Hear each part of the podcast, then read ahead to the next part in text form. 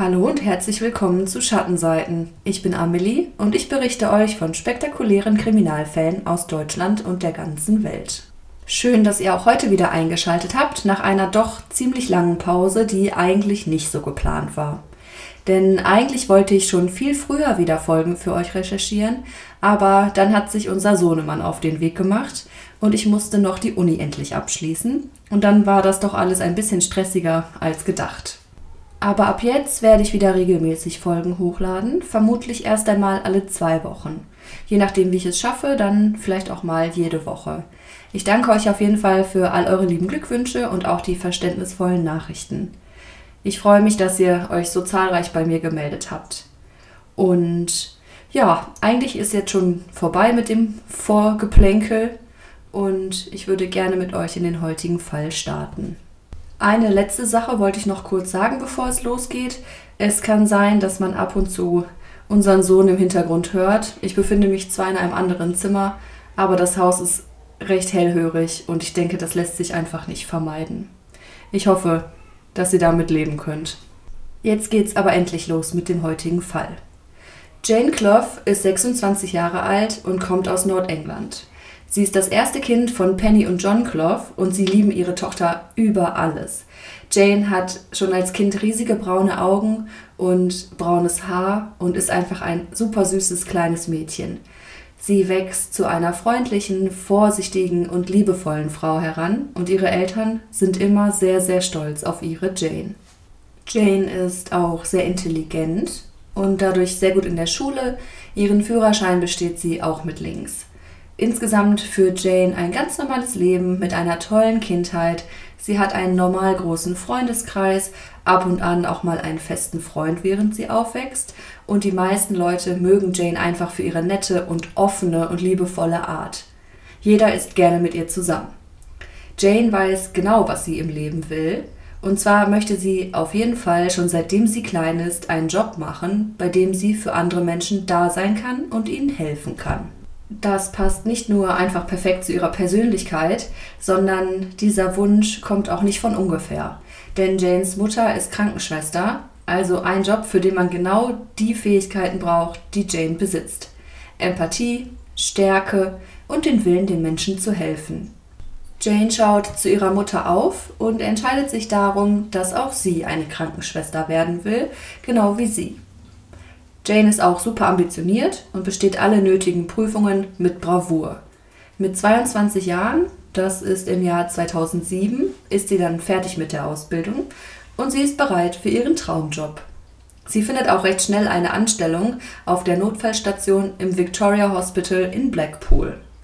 Sie lernt dort viele neue nette Leute kennen und die Arbeitskollegen nehmen Jane sofort auf mit offenen Armen. Sie mögen sie super gerne auf der beruflichen, aber auch auf der sozialen Ebene. Denn Jane bringt ihre Kollegen regelmäßig zum Lachen. Sie ist immer gut drauf und zusätzlich macht sie auch noch einen ganz fantastischen Job. Jane findet sich also ziemlich schnell in ihrem neuen Job im Krankenhaus ein. Nach ein paar Monaten bekommt sie einen neuen Arbeitskollegen. Jonathan Wes ist ein paar Jahre älter als sie. Zu dem Zeitpunkt, an dem die beiden sich kennenlernen, ist er 27. Anfangs lächelt Jane ihm immer mal wieder zu, denn er gefällt ihr äußerlich schon sehr gut. Irgendwann fangen sie dann auch an, sich gegenseitig zu grüßen und schlussendlich beginnen sie regelmäßig kleinere Unterhaltungen zu führen. Jonathan ist sehr angetan von Jane und so ist es auch andersrum. Jane findet, dass Jonathan sehr lustig ist, er bringt auch gerne Menschen zum Lachen. Er macht jeden noch so anstrengenden Arbeitstag ein bisschen leichter für Jane. In seiner Freizeit geht Jonathan gerne ins Fitnessstudio. Er mag Fußball, Bier und Kneipen. Also ein ziemlich durchschnittlicher Typ, was seine Hobbys angeht. Neben dem Job im Krankenhaus arbeitet Jonathan auch noch als Türsteher in einem lokalen Club. Jane mag all diese Dinge an Jonathan. Sie mag, dass er so viel in ihren Augen in Anführungszeichen männliche Dinge macht und mag. Er ist so stark und auf der anderen Seite doch auch so soft und liebevoll, wenn Jane ihn bei der Arbeit im Krankenhaus beobachtet. Sie findet, dass er einfach wie für sie gemacht ist. Nach kurzer Zeit fragt Jonathan sie dann auch, ob sie nicht einmal mit ihm ausgehen möchte. Und Jane ist natürlich von der Idee hellauf begeistert. Und während der ersten paar Treffen merken die beiden dann auch schnell, dass sie sich nicht nur auf der Arbeit, sondern auch in ihrer Freizeit blendend miteinander verstehen. Schnell führen die beiden so etwas wie eine Beziehung, aber es ist nicht offiziell, denn Jonathan möchte sein Privatleben gerne auch wirklich privat halten, sagt er, und er möchte noch nicht, dass Jane ihren Arbeitskollegen das erzählt, dass die beiden sich daten. Nach vier Monaten kann Jane es aber einfach nicht mehr für sich behalten und sie erzählt ihren Arbeitskollegen, dass sie sich mit Jonathan West trifft. Sie erwartet eigentlich, dass ihre Arbeitskollegen sich für sie freuen, doch genau das Gegenteil ist der Fall. Denn sie sind gar nicht davon begeistert, dass Jane sich mit Jonathan trifft, denn in ihren Augen ist Jonathan eine ganz andere Person als die, die Jane in ihm sieht. Denn sie finden, dass Jonathan wirklich merkwürdig ist. Sie finden sein Verhalten im Krankenhaus sehr unprofessionell, weil er häufig Witze macht in Situationen, in denen Witze eigentlich nicht angebracht sind. In den Augen der Arbeitskollegen sind Jane und Jonathan einfach Gegensätze. Die beiden passen augenscheinlich absolut nicht zusammen. Jane weiß nämlich auf der Arbeit ganz genau, wann sie für gute Laune sorgt, indem sie vielleicht einen kleinen Witz macht. Und sie ist immer sehr fleißig und auch empathisch. Jonathan hingegen erscheint sehr unbeholfen und gilt auch unter seinen Kollegen als stinkend faul. Es ist irgendwie sehr komisch, dass Jane in Jonathan den perfekten Mann sieht, aber alle anderen Menschen sehen genau das Gegenteil in ihm. Jane denkt, dass ihre Arbeitskollegen vielleicht Vorurteile haben, sie ihn mal an einem schlechten Tag erwischt haben und deswegen halt schon voreingenommen sind, was Jonathan angeht. Denn für Jane ist er einfach nur perfekt. Sie verliebt sich immer und immer mehr in ihn. Die beiden gehen in den Mittagspausen Kaffee trinken gemeinsam. Sie unternehmen super viel am Wochenende zusammen. Sie gehen in Bars und Jane fühlt sich einfach wie in einem Märchen.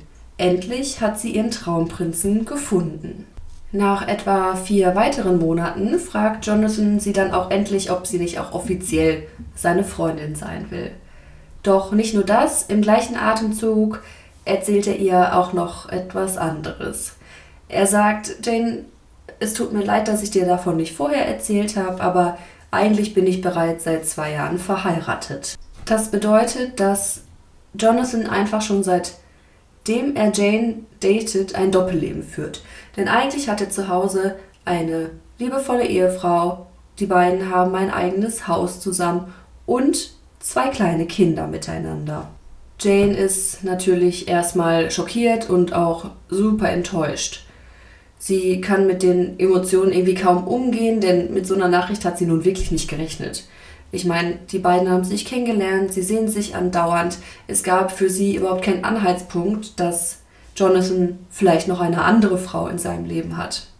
Aber Jonathan sagt, dass es nicht so ist, wie es aussieht. Denn ja, eigentlich sei er von seiner Frau schon längst getrennt, sie habe ihn betrogen, die Ehe bestünde nur noch auf dem Papier und die beiden bleiben nur gemeinsam in dem Haus wohnen und lassen sich noch nicht scheiden, damit die Kinder nicht bei getrennten Eltern groß werden. Und Jane, so empathisch wie sie nun mal ist, versteht diese Situation. Sie denkt, dass es bestimmt wirklich nicht leicht ist, wenn man zwei gemeinsame Kinder hat und man ihnen ja auch dann den emotionalen Stress einer Scheidung ersparen will. Sie ist mehr erstaunt sogar darüber, dass Jonathan und seine Noch-Ehefrau so freundschaftlich und ohne Streit mit dieser Situation umgehen. Für Jane macht diese Geschichte also wirklich auch durchaus Sinn, die John ihr da erzählt. Er tut ihr sogar ein bisschen leid für diese unangenehme Situation, in der er sich gerade befindet. Sie bleibt also bei Jonathan unter der Prämisse aber, dass er sich dann zeitnah bitte von seiner Frau trennt. Sie vertraut nämlich darauf, dass dann das Thema endlich bald vom Tisch ist und ja, aber so führen die beiden ihre Beziehung dann erst einmal weiter wie zuvor. Kurz darauf stellt Jane Jonathan auch bei ihren Eltern vor Und die sind eigentlich ganz angetan von dem netten jungen Mann an der Seite ihrer Tochter. Als Jane und Jonathan dann ungefähr zehn Monate zusammen sind, lässt er sich auch tatsächlich von seiner Frau scheiden und Jane zieht mit ihm zusammen. Jane ist überglücklich. Doch was Jane noch nicht weiß, Jonathan lügt. Es gab keine Scheidung und es steht auch überhaupt gar keine Scheidung zur Debatte. Denn in Wirklichkeit hat Jonathans Frau ihn nie betrogen und er lebt einfach ein Doppelleben. Er erfindet dann auch immer mal wieder so Fake-Nachtschichten im Krankenhaus, damit er entweder bei Jane in ihrer gemeinsamen Wohnung übernachten kann oder halt bei seiner Ehefrau und seinen Kindern. Er schläft also mit seiner Ehefrau in einem Bett und am nächsten Abend liegt er dann neben Jane. Jane bekommt davon aber überhaupt nichts mit und denkt einfach nur, dass er viel arbeiten muss und ja, im Grunde liebt sie einfach ihr neues Leben mit Jonathan. Nach und nach sind aber Janes Eltern die ersten, die wittern, dass irgendwas in der Beziehung nicht stimmt. Denn sie können einige sogenannte Red Flags bei Jonathan sehen. Denn Jonathan erfindet zum Beispiel ganz kleine und unwichtige Dinge, die eigentlich unnötig sind. Zum Beispiel erzählt er ihren Eltern einmal, dass er eine superreiche Oma in London hätte und diese wäre Millionärin und wenn sie irgendwann mal verstirbt, dann würde er alles von ihr erben. Das ist natürlich totaler Quatsch und Janes Eltern glauben ihm das auch nicht so richtig, aber das ist ja eine Information, wo es gar keinen Sinn macht, darüber zu lügen. Und ganz im Gegenteil, Jonathan hat Geldprobleme. Einige seiner Kreditkarten sind bis zum Maximum ausgereizt und für das Haus, in dem er mit seiner Familie lebt, hat er auch noch eine größere Summe abzubezahlen. Und deswegen hat er auch zwei Jobs. Einmal den Job im Krankenhaus und einmal noch den Job als Türsteher. Aber Jonathan ist auch einfach ein notorischer Lügner. Er lügt nicht nur Jane an und auch seine Ehefrau und Janes Eltern, sondern er lügt auch alle anderen Personen in seinem Umfeld an. Sogar wenn er in einem Pub sitzt und sich mit völlig fremden Leuten unterhält, denkt er sich einfach neue Jobs für sich aus oder lügt, wie viel Geld er eigentlich hat und so weiter. Und das ist auch noch nicht alles, denn nun wird Jonathan immer kontrollierender, was Jane angeht. Er ruft sie andauernd an, er schreibt ihr zig Nachrichten am Tag. Wo bist du? Mit wem bist du unterwegs? Was machst du? Wann kommst du nach Hause? Am Anfang findet Jane das noch nicht weiter auffällig. Vielleicht will ihr Freund einfach nur wissen, was sie gerade so treibt und will sich einfach nach ihr erkundigen. Doch schnell wird auch ihrer Familie klar, dass dieses Verhalten nicht mehr normal ist. Sie sehen, dass er Jane einfach kontrolliert und vielleicht liegt es daran, dass er super eifersüchtig ist. Vielleicht auch, weil er ja der in Anführungszeichen betrogene Ehemann ist, hat er da so ein paar Vorgeschichten und ist darum besonders eifersüchtig.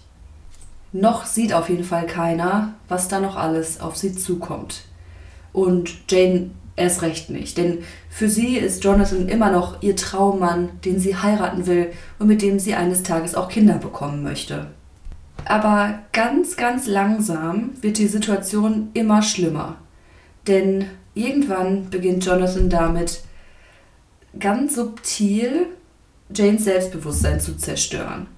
Während Unterhaltung mit Familie oder Freunden oder auch nur wenn die beiden sich untereinander unterhalten, dann streut er immer wieder ganz, ganz unterschwellig ein paar Sätze darüber ein, wie dumm Jane doch ist, dass sie überhaupt nicht mehr gut aussieht, und ja, das macht er nicht nur in den Konversationen, wo Jane dabei ist, sondern er erzählt auch Arbeitskollegen, ohne dass Jane dabei ist, dass sie ihn andauernd anschreien würde und er lässt sie einfach vor allen Leuten ganz schlecht dastehen.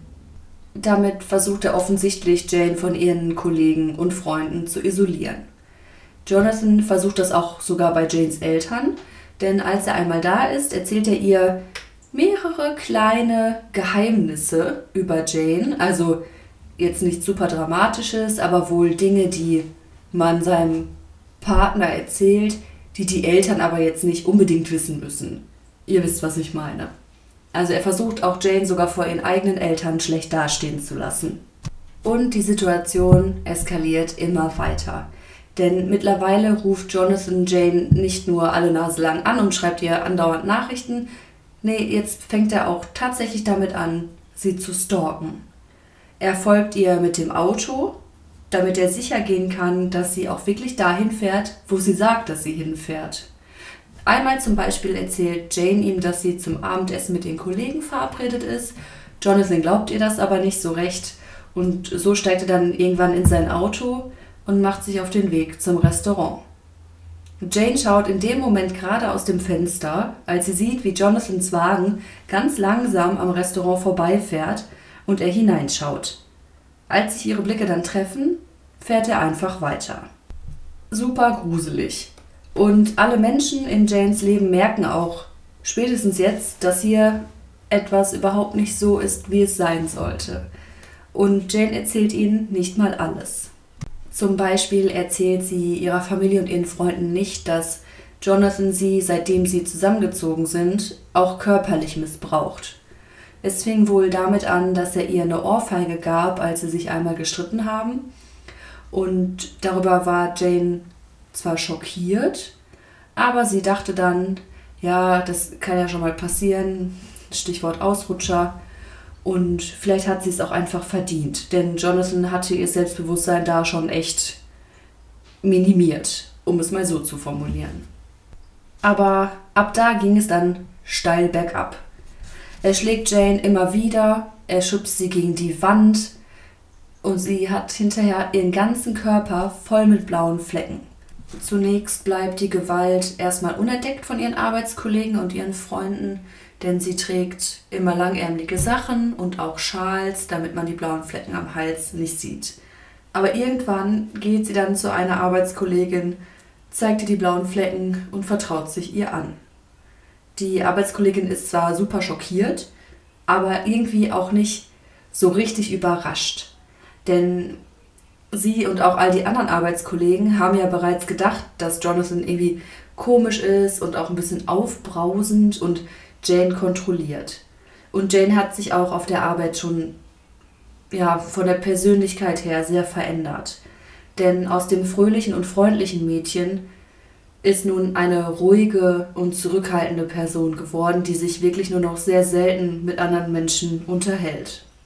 Nun raten natürlich alle Jane, dass sie Jonathan verlassen soll, aber Jane kann nicht, denn sie sagt, sie liebt Jonathan.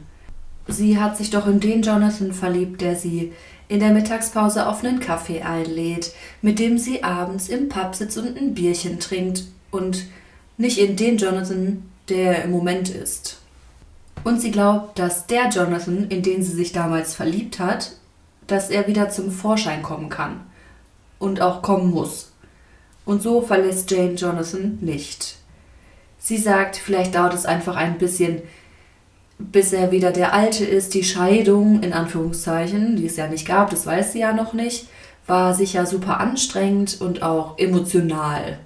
Und so redet sie sich das irgendwie ein bisschen schön und versucht wieder die verständnisvolle Jane für alle zu sein und entschuldigt somit was Jonathan ihr antut.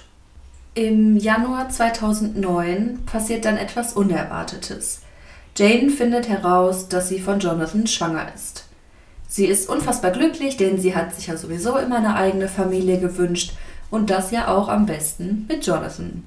Wie zu erwarten, reagiert ihr Umfeld jetzt nicht sonderlich begeistert über diese Schwangerschaft. Sie machen sich einfach wirklich große Sorgen um Jane und jetzt auch um ihr Baby. Und auch Jane hat so ihre Zweifel. Auf der einen Seite freut sie sich total über das Baby und glaubt, dass dadurch Jonathan vielleicht wieder der Alte wird, dass er sich wieder verändert. Denn wenn er eine Familie hat, dann will er sie ja bestimmt auch beschützen, oder? Aber auf der anderen Seite, ja, schlummert in ihr doch auch ein bisschen die Angst, dass er sich nicht ändert und vielleicht auch das Baby ja, Opfer seiner Gewalt werden könnte. Als Janes Eltern von der Schwangerschaft erfahren, als sie erfahren, dass sie zum aller, allerersten Mal Großeltern werden, sind sie einfach nur schockiert und ja, nahezu verängstigt. Und das ist super traurig, denn eigentlich sind diese News ja dafür da, um Freudentränen und Glücksgefühle bei Oma und Opa auszulösen und nicht Angst und Schrecken. Aber die beiden machen sich einfach große Sorgen um Jane und ihr ungeborenes Baby. Und wenn das Baby erstmal da ist, dann wird es ja noch schwieriger für Jane, aus dieser Beziehung wieder rauszukommen. Und außerdem wird Jonathan dann ja auch vermutlich nicht davor zurückschrecken, dem Baby etwas anzutun. Da sind sich Janes Eltern wirklich sicher. Und trotzdem sagen sie Jane, wir sind immer für dich da, egal wie du dich entscheidest. Wir wollen nicht, dass du den Kontakt zu uns abbrichst. Wenn du uns brauchst, dann sind wir da und wir sind immer an deiner Seite, egal was passiert. Als Jane ungefähr sieben Monate schwanger ist, bekommt Jonathans Gewalt einen neuen Höhepunkt. Denn er will Sex mit ihr, aber sie will nicht. Jonathan akzeptiert das Nein nicht und zwingt sie anschließend zum Geschlechtsverkehr. Das hatte er zuvor noch nie gemacht. Und hier merkt auch Jane, dass seine Gewalt immer einfach nur größer wird, immer schlimmer. Und nun hat Jonathan, der Vater ihres ungeborenen Kindes, sie im siebten Schwangerschaftsmonat tatsächlich vergewaltigt. Sie ist einfach nur schockiert und ja, wirklich richtig verletzt. Vom Gefühl her hat er Jane nun auch den letzten Rest ihrer Würde genommen und ab diesem Zeitpunkt passiert es immer und immer wieder. Wenn er Sex will, dann nimmt er sich ihn. Bis zur Geburt vergewaltigt er Jane insgesamt achtmal. Im Oktober 2009 kommt dann ihre Tochter zur Welt. Mit der Geburt der Tochter hören die Vergewaltigungen und auch die Schläge ganz abrupt auf. Jane denkt jetzt, dass es genau das war, was gefehlt hat. Die gemeinsame Tochter, die aus Jonathan wieder den Mann macht, in den sie sich damals verliebt hat. Und nun würde endlich ihr neues gemeinsames Leben beginnen.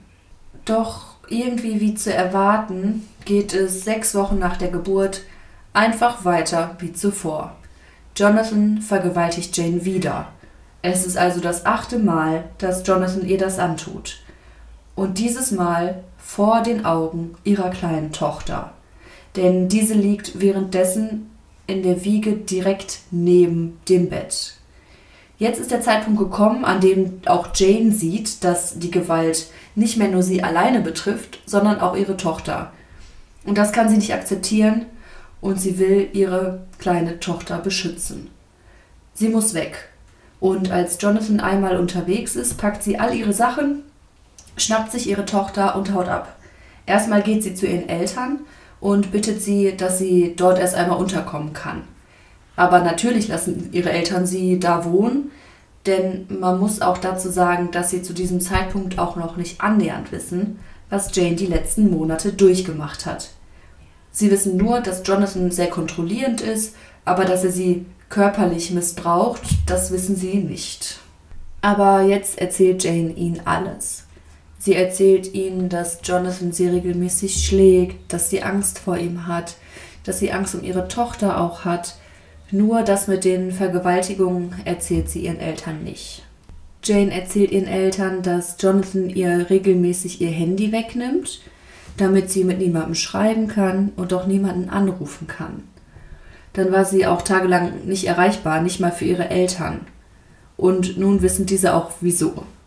Jonathan hat Jane auch in ihrer gemeinsamen Wohnung eingesperrt, wenn er das Haus verlassen hat. Denn so stellte Jonathan sicher, dass Jane nicht unbemerkt das Haus verlassen kann.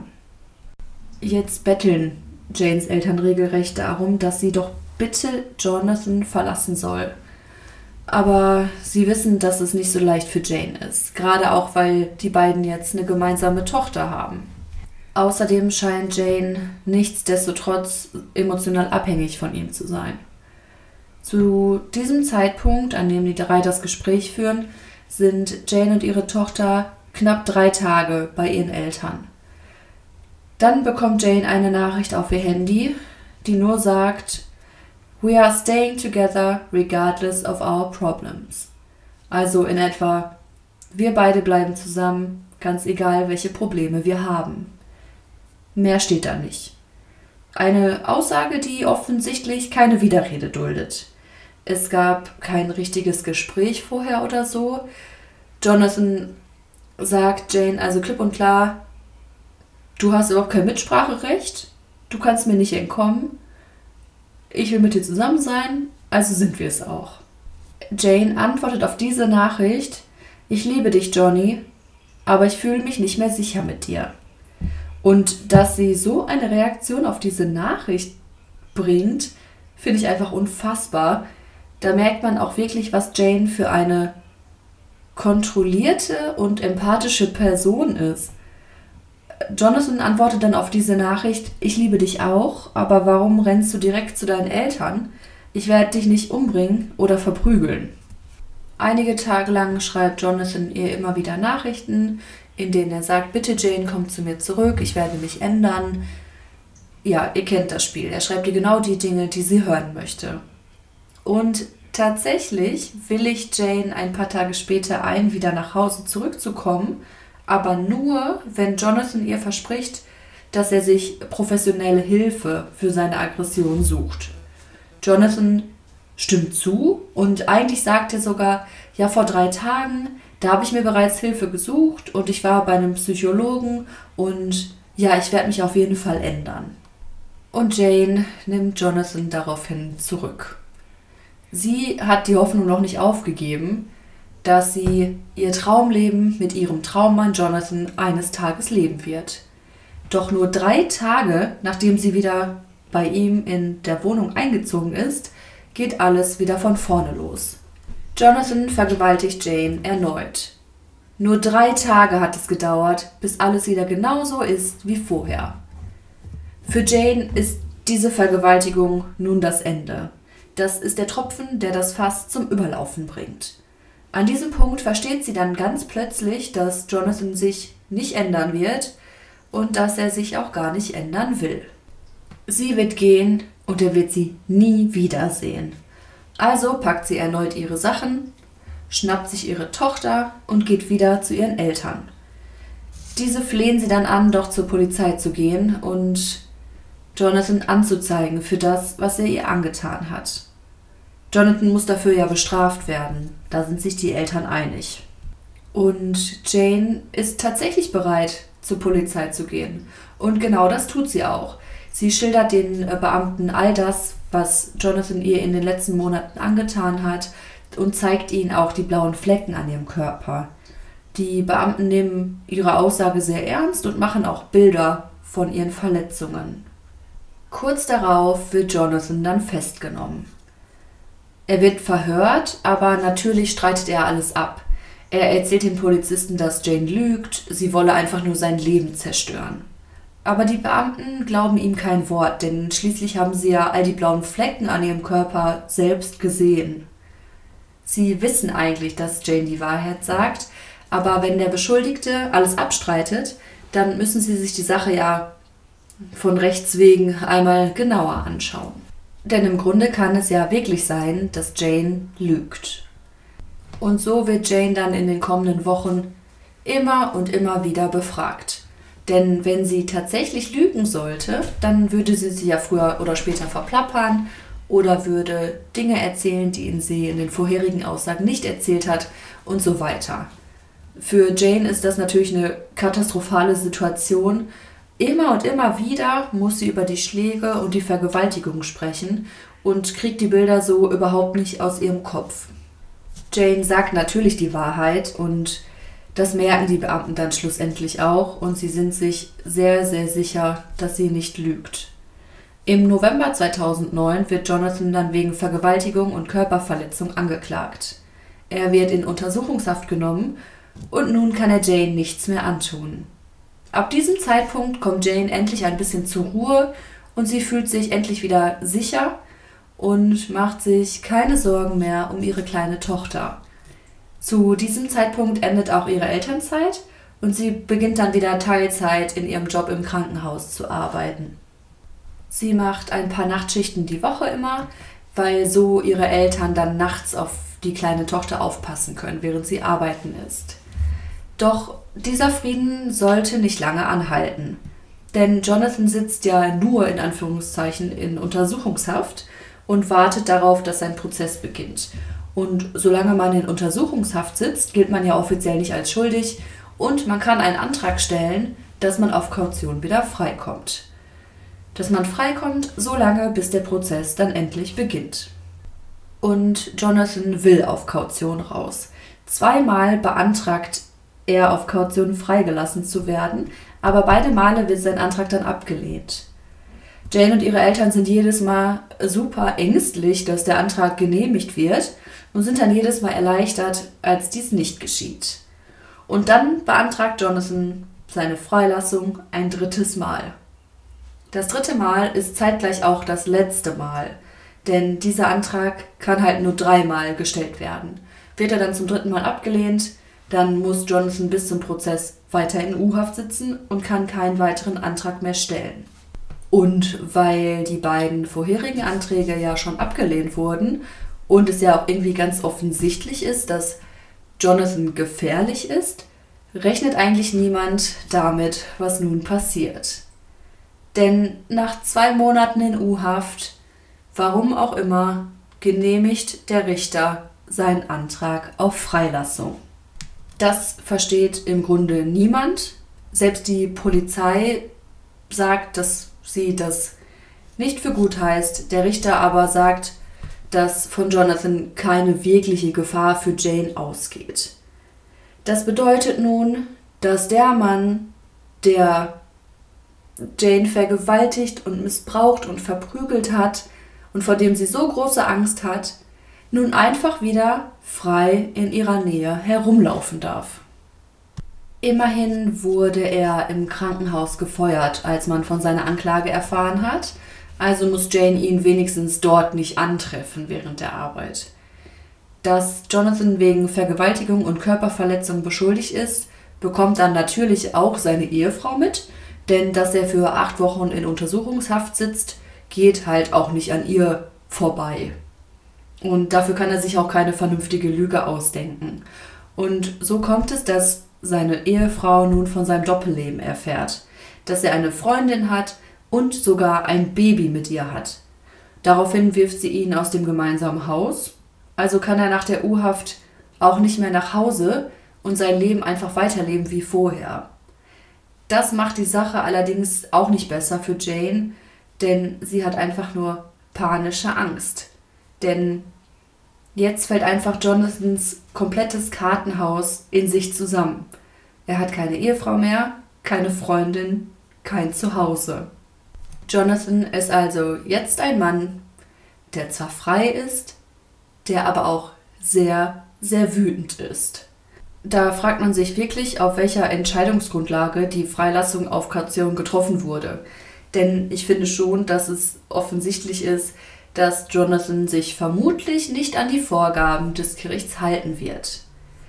Er hat einige Vorgaben natürlich, dass er während seiner Freilassung auf Kaution nicht in ihre Nähe kommen darf, er darf Jane nicht anrufen und so weiter. Janes Eltern sind auch panisch, als sie davon erfahren und kaufen noch extra Schlösser für die Türen ihres Hauses. Jane darf jetzt auch nicht mehr alleine einkaufen gehen und wenn sie zur Arbeit fährt, dann wird sie vom Auto von einem Kollegen abgeholt und bis zum Gebäude gebracht. Denn alle Beteiligten sind sich sicher, dass Jonathan nur auf seine Chance wartet. Ab diesem Zeitpunkt leben Jane und ihre Eltern und auch ihre Freunde einfach nur in ständiger Angst um sie und ihre Tochter. Zu diesem Zeitpunkt beginnt Jane dann auch ein Tagebuch zu schreiben und vielleicht hilft ihr das, ein bisschen ihre Gedanken zu sortieren und auch mit ihrer Angst besser umzugehen. Sie schreibt zum Beispiel, ich bin mir sicher, dass er sich an mir rächen wird. Zwei Wochen später schreibt sie, wann hört diese Hölle endlich auf? Ich weiß, dass manche Menschen denken, ich übertreibe. Sie sagen, wenn Johnny seine Auflagen verletzen wollte, dann hätte er es doch schon längst getan. Aber das glaube ich nicht. Ich habe Angst. Eine Woche später, im Februar 2010, schreibt sie dann in ihr Tagebuch, was ist wohl sein Plan? Was wird er tun? Ich glaube nicht, dass er bis zum Prozess durchhält, ohne mich irgendwie zu verletzen. Wir haben ihn noch nicht das letzte Mal gesehen. Wiederum einen weiteren Monat später schreibt sie dann, ich habe Angst, dass Johnny kommt, um mich zu holen. Vielleicht auch um mich zu töten. Was würde ihn denn davon abhalten? Jane hat einfach riesengroße Angst vor Johnny. Monatelang hat sie einfach nur Panik, dass Jonathan kommt, um sie zu töten. Und bis der Prozess beginnt, wird es noch mindestens sechs Monate dauern.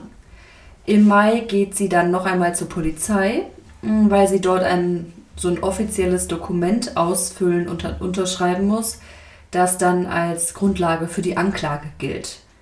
Weil sie das einzige Opfer in diesem Prozess ist, wird sie wohl auch ins Gericht kommen müssen, um gegen Jonathan auszusagen.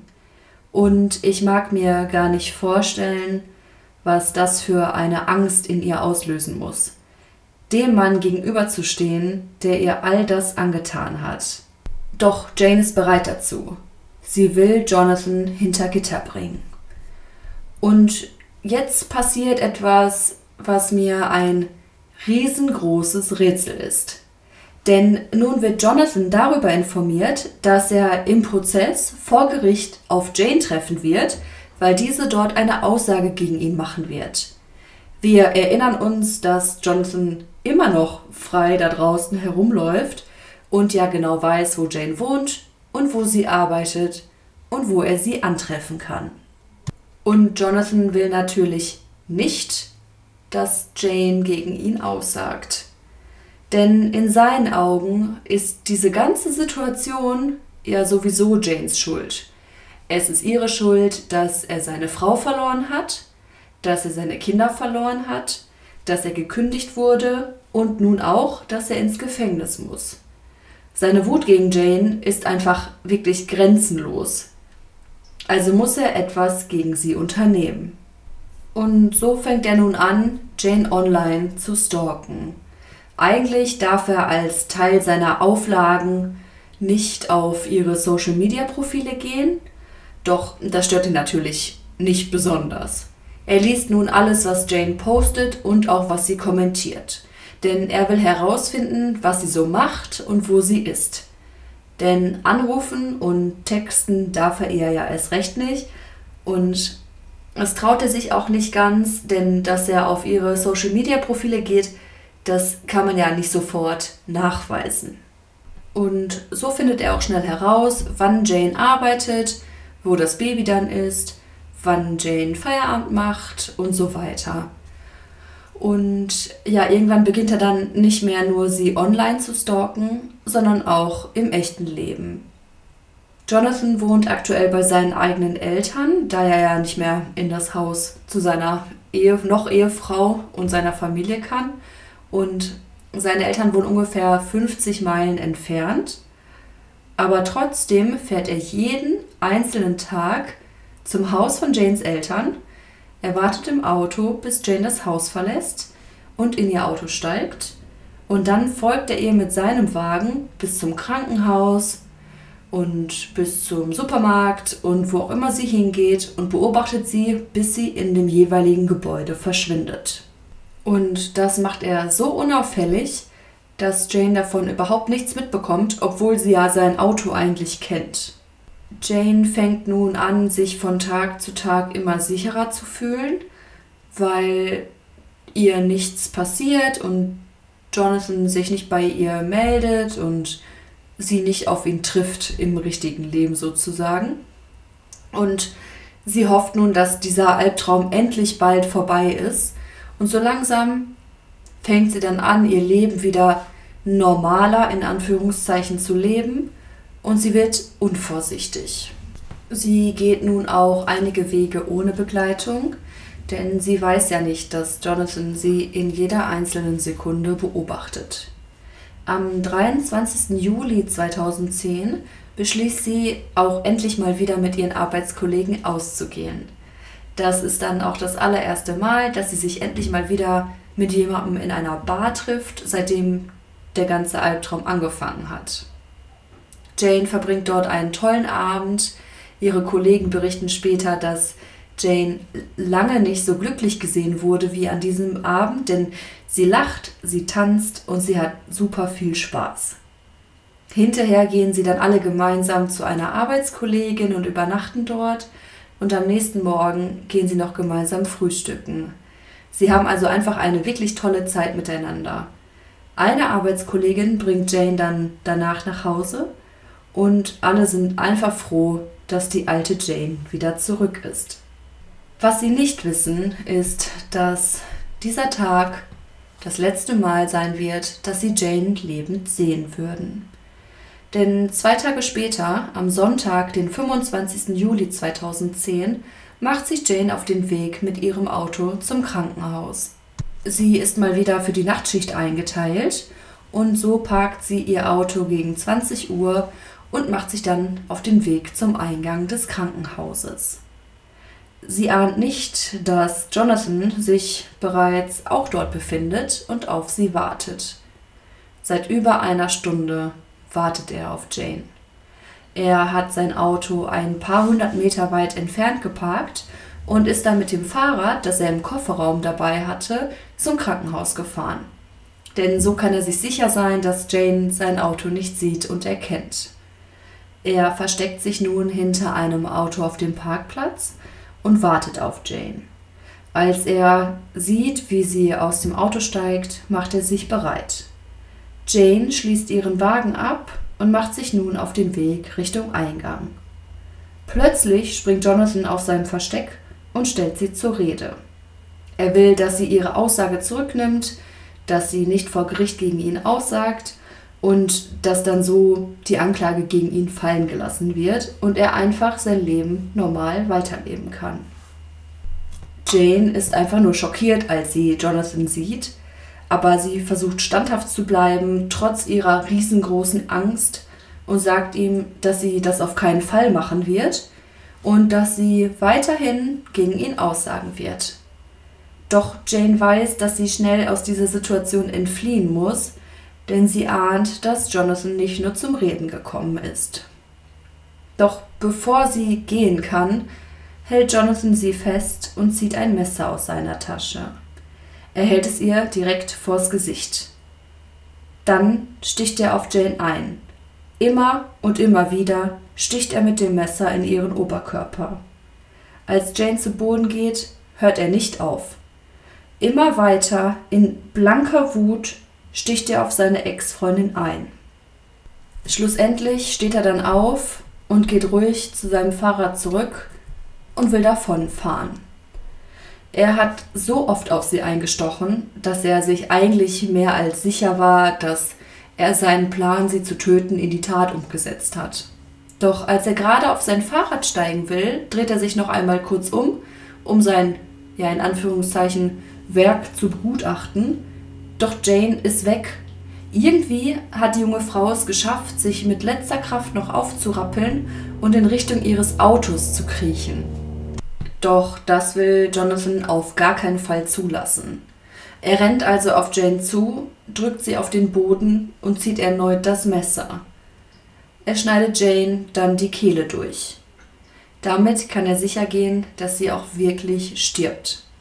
Und dann macht er sich auf den Weg zu seinem Fahrrad, springt auf und fährt weg.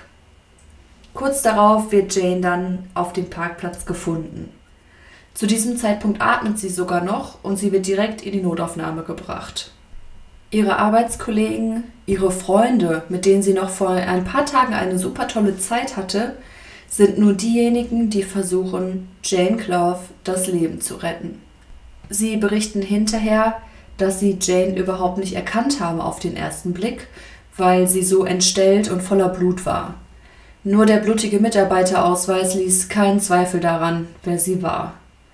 Alles wird versucht, um Jane zu retten, doch der Blutverlust ist zu immens. Also wird Jane Clough von einem ihrer Freunde für tot erklärt. Die Autopsie wird später zeigen, dass Jonathan über 70 Mal auf sie eingestochen hat, alleine 19 Mal in ihren Hals. Ihr Körper weist diverse Abwehrverletzungen auf, sie hat also versucht, sich bis zur letzten Sekunde zu wehren. Gegen Mitternacht werden dann auch Janes Eltern über den Tod ihrer Tochter informiert. Sie sind natürlich am Boden zerstört. Wie konnte das nur passieren?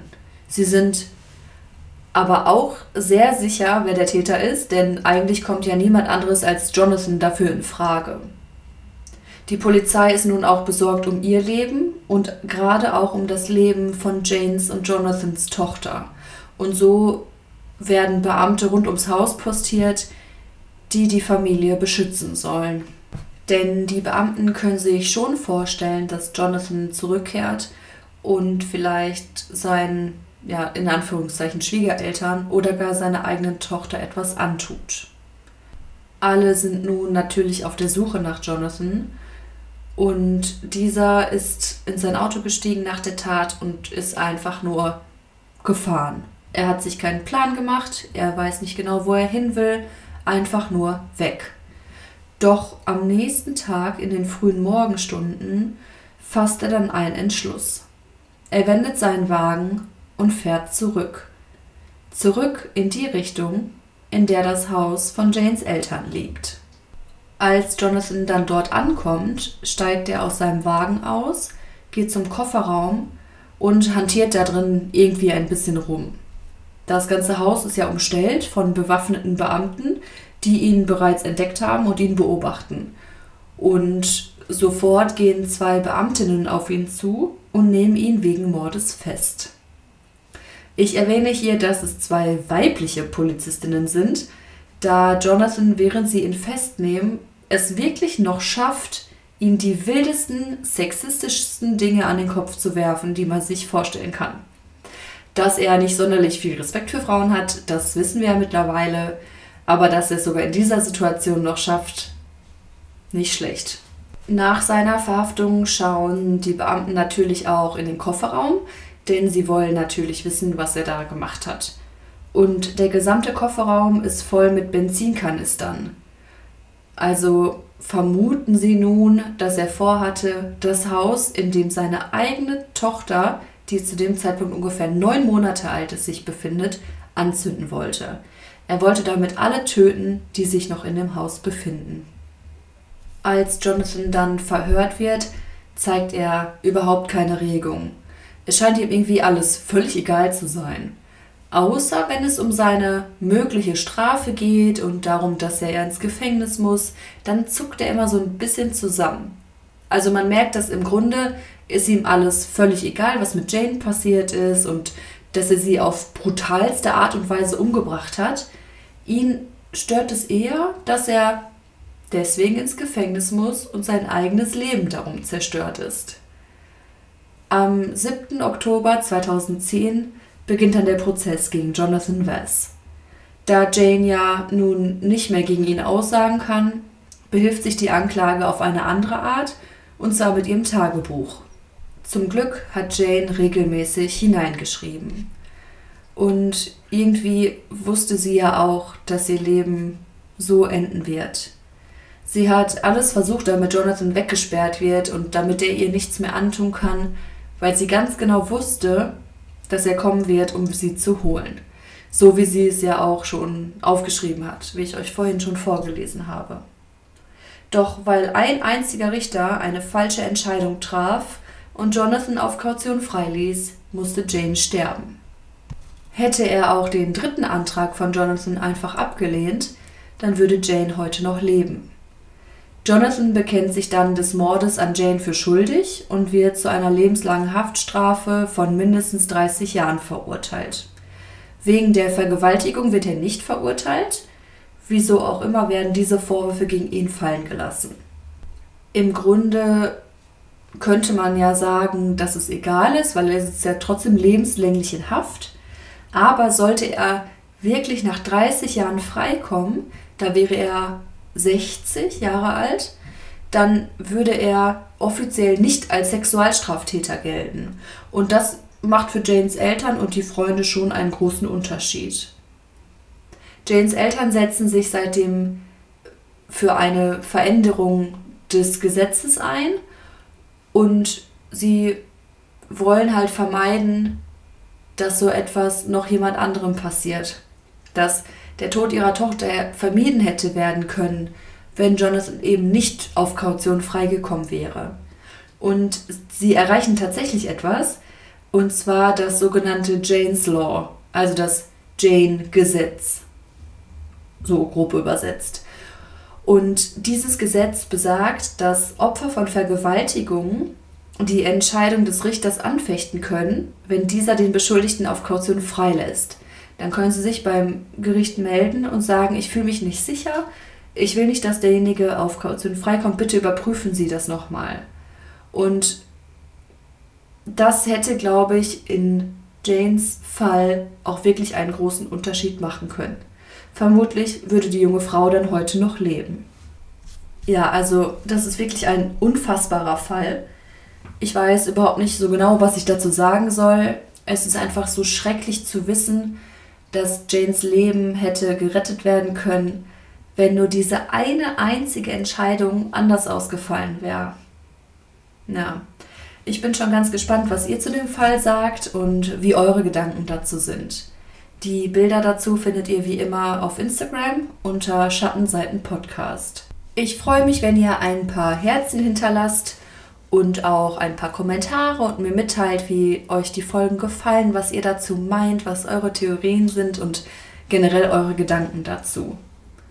Wenn ihr dann noch ein paar Sekunden Zeit habt, um Schattenseiten auch auf Spotify, Apple Podcasts, Podimo und wo man sonst noch Bewertungen abgeben kann, eine Rezension hinterlasst, das würde mir wirklich ungemein helfen, damit noch mehr Leute meinen Podcast finden und auch hören können.